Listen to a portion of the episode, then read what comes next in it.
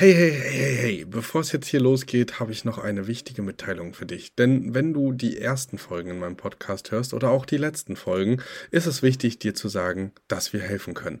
Wenn du also jetzt sagst, ey, ich möchte nicht ohne Begleitung starten oder oh, das ist vielleicht doch komplizierter als auf den ersten Blick gedacht, dann sei dir sicher, dir ist geholfen.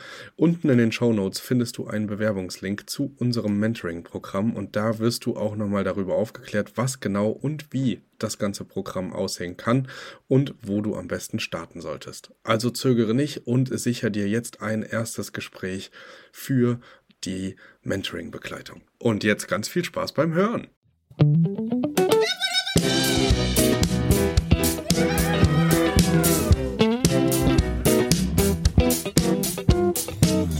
Hey, schön, dass du eingeschaltet hast bei unserer neuen Folge, unserer neuen Episode von Erhört, den Airbnb-Podcast mit Kelvin und Thomas. Heute ist Thomas am Mikro, also ich, und ich führe ein sehr interessantes Interview mit Philipp Schult. Der Gute ist gerade auf Koh Samui in Thailand und erzählt euch, wie er ein nachhaltiges Airbnb-Business dort aufgebaut hat, zusammen mit seiner Freundin. Wir haben im Hintergrund leider etwas Nebengeräusche, Windmusik. Äh, ich habe versucht, das etwas rauszufiltern und hoffe, ihr könnt es alles gut verstehen. Gebt uns auf jeden Fall euer Feedback, äh, unter euer, euer Feedback, dass wir daraus dann eine FAQ machen können und die wichtigsten Fragen neu aufnehmen. Würde mich freuen, auch von euch zu hören. Und dann sage ich jetzt viel Spaß und bis bald. Euer Thomas.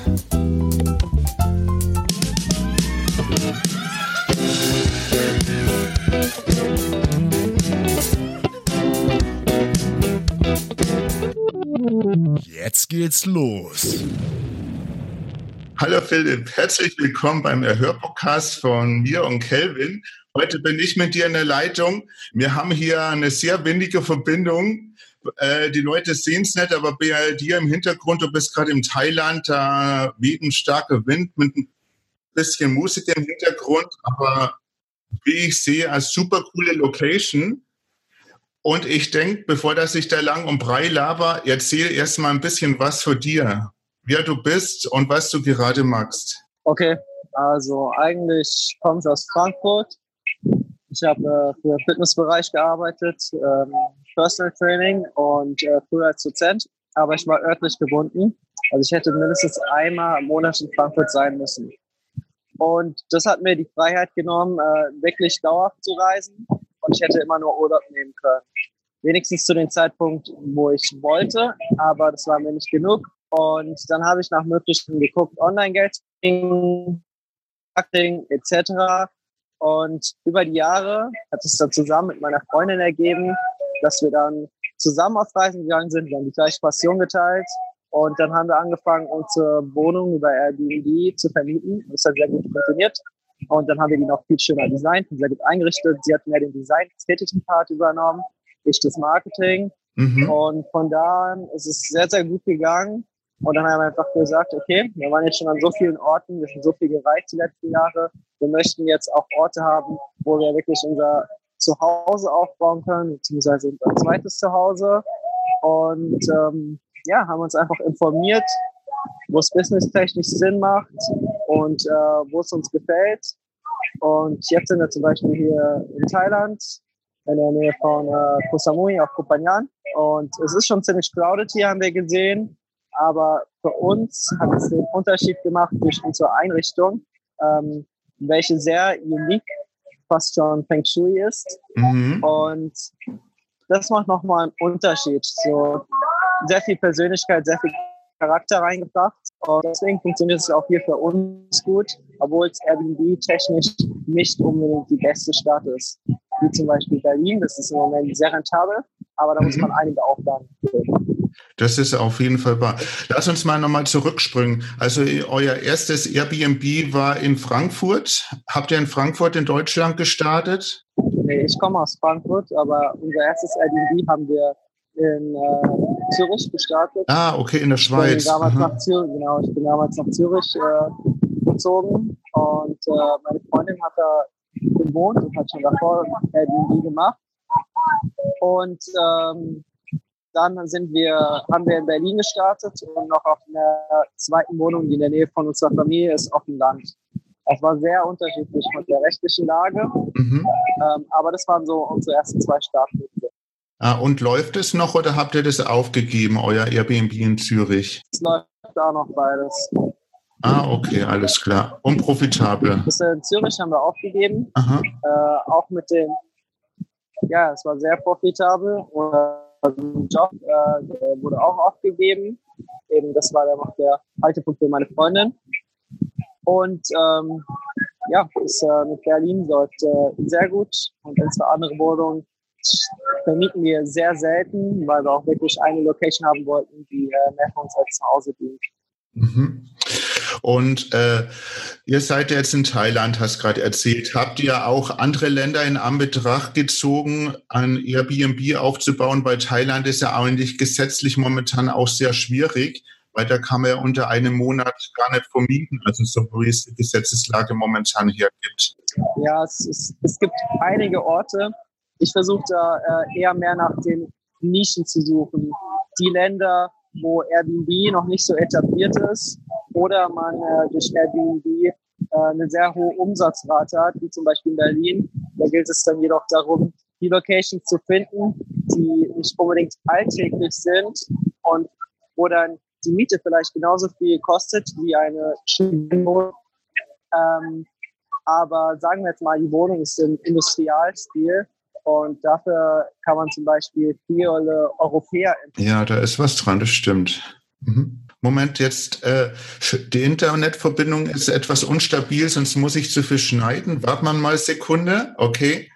Kannst du den Satz bitte nochmal wiederholen, wo du gerade gesagt hast? Du hast gerade vor der Rentabilität in Berlin erzählt. Für uns hat sich herausgestellt, dass es von der Rentabilität in äh, Berlin ziemlich hoch ist und das kann man ja auch online alles sehr gut einsehen und auch mhm. auf diversen Immobilienportalen vergleichen. Und man kann auch durch Airbnb sehen, dass in Berlin eine sehr hohe Nachfrage ist, weil da die äh, Wohnungen im Moment Zeit für Zeit rausgenommen werden, weil sich viele Menschen nicht die Mühe machen, das rechtlich offiziell zu machen, beziehungsweise auch meiner Meinung nach Angst davor haben, dieses Thema überhaupt von den Vermieter anzusprechen. Und deswegen haben wir mehr nach Ländern geschaut, wo der ganze Prozess einfacher ist, wo es im Endeffekt einfacher ist, eine Wohnung zu finden, die für, die für Airbnb möglich ist, wo nicht viel Überzeugungsarbeit nötig ist und wo die erste Wohnung, die man findet und die Wohnung passt für die eigenen Bedürfnisse, somit auch gleich für Airbnb passt. Und da haben wir uns dann eher an anderen Ländern orientiert und wir haben mehr nach Unterkünften geschaut, die, nicht, die sich nicht im klassischen Bereich bewegen sagen wir mal, in äh, Thailand, da stehen viele auf äh, Luxus. Und gerade viele Menschen aus Asien oder sagen wir mal jemand aus Dubai kommt, der möchte einen Luxus zu Hause. Aber viele Europäer oder speziell Menschen aus Berlin sagen dann so, ach, das, das langweilt mich, das hatte ich schon. Wir suchen jetzt mehr nach äh, etwas Traditionellen, viel mit Holz oder wir suchen nach einem alten Fabrikgebäude, was äh, in ein äh, Loft oder in ein Industrialzuhause umgestaltet wurde. Sowas interessiert uns mehr und da haben wir auch mehr Spaß bei der Arbeit, mehr Spaß bei der Umsetzung. Ja, das, das, ist nämlich der mhm. Hauptgrund, warum wir es machen, dass wir selbst eine gute Zeit dabei haben. Ja, das war mir auch wichtig damals in Kuala Lumpur. Ich hatte halt die Hauptstadt und dann nicht so viele Möglichkeiten. Ich habe auch an Feng Shui gedacht und so weiter, aber komischerweise die Malaysianer sind total europäisch äh, eingerichtet, äh, kaufen die meisten Möbel bei Ikea und ich habe dann nirgends irgendwo ein Butter oder irgendwie was gesehen und das haben wir dann doch irgendwie gefehlt und Thailand hatte ich auch in Anbetracht gezogen, aber wie gesagt, da bin ich etwas mit der Gesetzeslage abgestreckt und ihr seid ja jetzt auch nicht wie die meisten direkt in Bangkok drin, sondern ihr habt euch ja Strandgegend gesucht. Wie hoch ist denn da die Konkurrenz bei euch und wie geht die da mit den Gesetzen um? Ich glaube, das ist etwas lockerer, als wenn man jetzt zum Beispiel direkt in Bangkok irgendwas aufmachen würde. Genau. Also in Bangkok ist es prinzipiell gar nicht erlaubt, ähm, unter einen Monat zu vermieten, jedoch mit Hotellizenz. Und hier ist es auch so, dass es auch ohne Hotellizenz geht, wenn man unter fünf Unterkünfte vermietet oder äh, ein Hotel hat unter fünf Räumen, die an einzelne Personen vermietet werden. Konkurrenz hier ist sehr, sehr hoch, aber wie ich schon erwähnt hatte, ähm, wenn, wenn man es klassisch hält, wenn man äh, extraordinär erstellt, nicht nur mit Sachen, die man hier findet und Sachen, die man bei äh, Lazada oder Alibaba erstellen kann, sondern wirklich Sachen aus Europa importiert. Oder wir haben es auch zum Beispiel so gemacht, wir haben zwei ganz große Koffer mit äh, Sachen mitgenommen auf unsere Reise und waren davor noch in äh, Secondhand und in äh, Kunstläden in äh, Berlin shoppen. Äh, für uns ist auch immer Nachhaltigkeit sehr wichtig. Und Nachhaltigkeit ist auch aus marketingtechnischer Sicht sehr interessant. Und so versuchen wir an die Sache ranzugehen. Wir haben jetzt hier, haben jetzt hier sehr viel Tradition und sehr viel Holz bei unserer Unterkunft. Und das ist ein ganz neuer Markt, der sich dadurch. Äh Alles klar. Und äh, wie weit bist du denn jetzt schon mit deinem Airbnb? Das ist ja dein erstes jetzt in Thailand, wo ihr aufbaut. Mhm. Ja, du hast mir mal einen kurzen Einblick gegeben. Das ist so ein Stelzenhaus direkt über Wasser, so wie ich das noch in Erinnerung habe. Beschreib das mal. Also die Gegend ist äh, sehr, sehr ruhig. Es ist mitten im Dschungel, wohingegen du zur Hauptstadt jedoch nur fünf Minuten mit dem Scooter hast, zum Strand. Es waren nur drei, aber es ist sehr friedlich. Du hörst die Grillen, du hörst die Vögel zwitschern, du hast überall drumherum äh, organische Farmen und unser Haus äh, steht auf einem äh, See, in dem sehr viele Fische wohnen. Das heißt, wir haben auch gar kein Problem mit Moskitos. Die Moskitos essen die ganzen Larven ähm, Hund kam gleich dazu. Ähm, es ist an sich sehr, sehr idyllisch und man kann gut zur Ruhe kommen, aber wenn man raus will, dann ist man auch schnell bei der Action. Hört sich super an. Ich stelle dann in die Show Notes dann auch, äh, bist du schon gelistet? Ja, ich werde dir das dann später schicken. Alles klar, super. Das stelle ich dann in die Show Notes runter, äh, weil der Podcast wird wahrscheinlich am Dienstag dann veröffentlicht. Und dann schauen wir mal, wie das ausschaut. Äh, weitere Fragen. Wie war das finanziell? Äh, was hast du zahlen müssen? Eine ganze Jahresmiete, wie es zum Beispiel in ba äh, Bali üblich ist, in Indonesien? Oder hast du auch zwei Monatsmieten Kaution angezahlt? Oder wie läuft es bei dir da auf der Insel ab? Es kommt immer sehr auf den Vermieter an. Ähm, man kann den Preis sehr gut drücken, indem man Vermietern eine Jahresmiete vorschlägt. Ähm, aber wir haben einen europäischen Vermieter, mhm. der selbst schon mietet. Äh, ist ein alter der schon seit 30 Jahren hier ist. Er wollte auch gar keine Kaution. Für ihn reicht es, wenn wir monatlich zahlen. Und äh, sehr viel auf Vertrauensbasis. Ein ganz einfacher Mietvertrag, weil wir ihn haben wollten. Und sehr einfach, sehr simpel, immer hilfsbereit. Ähm, aber wir haben auch wirklich nach so einer Person gesucht. Oh, das hört sich super an. Und wie macht ihr das, wenn ihr weiterreist? Äh, habt ihr dann auch einen Co-Host vor Ort oder schon Personal, das was sich dann um eure, um eure Haus kümmert, um eure Villa? Richtig, wir haben einen Co-Host mhm. und wir haben einen zuverlässigen Cleaning-Service. Ah, super, also alles schon organisiert.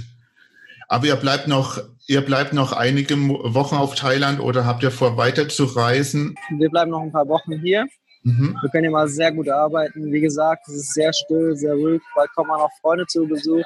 Das ist uns nämlich immer sehr wichtig bei den Wohnungen, die wir bei Airbnb angemietet haben oder für Airbnb angemietet haben und in Zukunft auch noch anmieten werden, mhm. ist, dass wir auch immer einen Raum für Freunde haben. Heißt ein extra Bett, wenigstens mit so weit Privatsphäre, dass man einen Vorhang davor hängt oder wenn es nicht sogar ein extra Raum ist. Ähm, weil die meisten unserer Freunde und äh, viele Menschen auch aus Deutschland oder aus der Welt Menschen, die wir getroffen haben, die haben äh, ihre festen Strukturen, die haben ihre Termine, sie müssen ihren Urlaub sehr lange voraus planen und da kann man nicht so einfach mal zusammen auf Reisen gehen. Und dann sagen wir normalerweise, kommt einfach vorbei. Und jetzt haben wir eine sehr lange Arbeitsphase hinter uns. Mhm. Und jetzt kommen bald Freunde zu Besuch.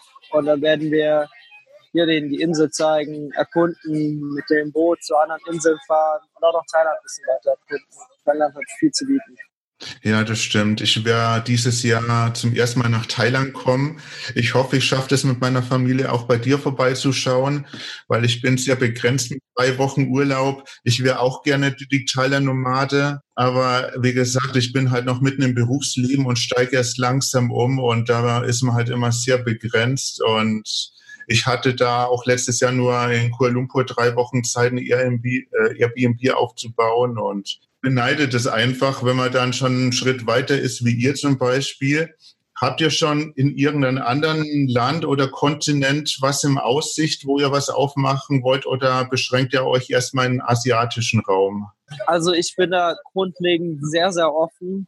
Für mich ist es äh, nicht so interessant, es nur aus businesstechnischer Sicht zu machen. Für mich ist es so insofern interessant, sich auch ein universelles Zuhause aufzubauen, was unique ist. Es sollte etwas sein, was mich selbst glücklich macht und wo ich selbst mit Passion dran arbeiten kann.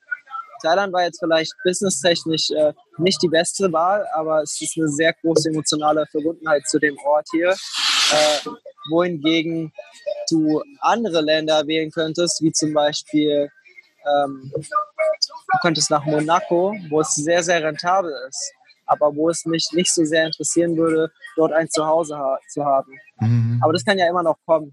Wie bei der heutigen Zeit kann man ja auch sehr, sehr viel auslagern. Man kann online schon Wohnungen finden. Und ja, wir haben uns auch schon die ein oder anderen Orte angeschaut vorher. Ähm, zum Beispiel waren wir in Polen unterwegs. Da gibt es jedoch nur klassische IKEA-Einrichtungswohnungen, klassischer Architekturstil. Und da ist zum Beispiel, wenn man im Industrialstil was aufbauen will, äh, dass es so ist, dass man eine Industrialwohnung gar nicht kommerziell vermieten darf, sondern nur als äh, Unternehmen nutzen darf und man dort auch nicht wohnen darf. Und deswegen ist dann das bei uns wieder flach gefallen.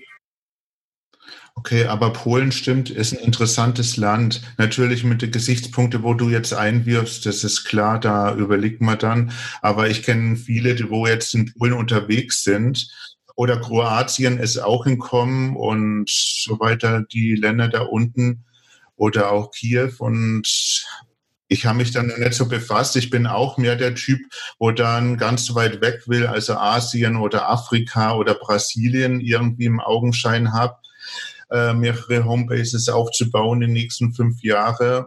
Da wird es mich dann hinziehen.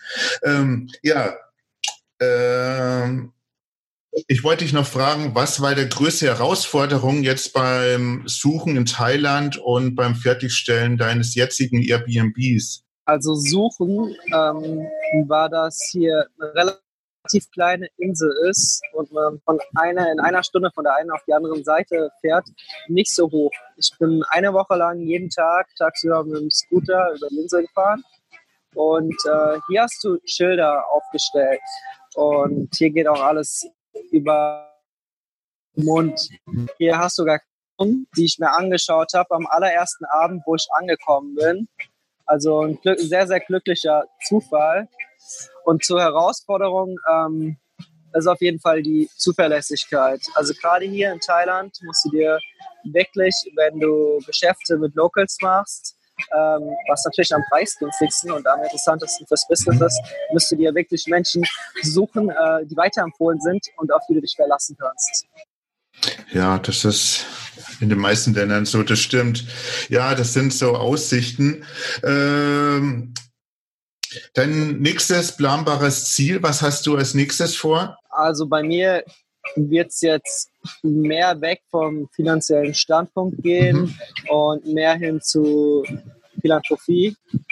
Also wirklich sich mehr für soziale Projekte und für die Menschen in meinem Umfeld einzusetzen und Airbnb weniger auf äh, Zwang zu machen, sondern von den Unterkünften gut leben zu können, die wir jetzt schon ha zu haben, neben unseren anderen Business-Tätigkeiten und sich mehr Zeit rauszunehmen einfach, weniger, weniger zu stressen. Und deswegen haben wir uns auch für diesen Ort hier entschieden, weil man hier sehr gut zur Ruhe. Ah, okay. Ich habe jetzt ein bisschen gewartet, weil die Internet äh, und äh, ich, oh Mann, meine Wortfindungsstörung und Podcast ist fast wunderbar zusammen. Aber wir hatten auch eine kleine Internet Internetunterbrechung und ich denke, wir haben jetzt alles Wichtige abgehakt, das wo interessant war und sollten Fragen vor der Community kommen, dann können wir ja noch mal ein kurzes FAQ-Gespräch machen, um Fragen vor der Community zu beantworten, wenn du dazu bereit wärst. Und wir bleiben auch weiterhin in Kontakt, Philipp. Und deshalb würde ich mich jetzt erstmal verabschieden, dir ein großes Danke nochmal sagen für den Podcast. Und wie gesagt, wir bleiben in Verbindung. Alles Gute auch dir, Thomas. Danke dir. Bye.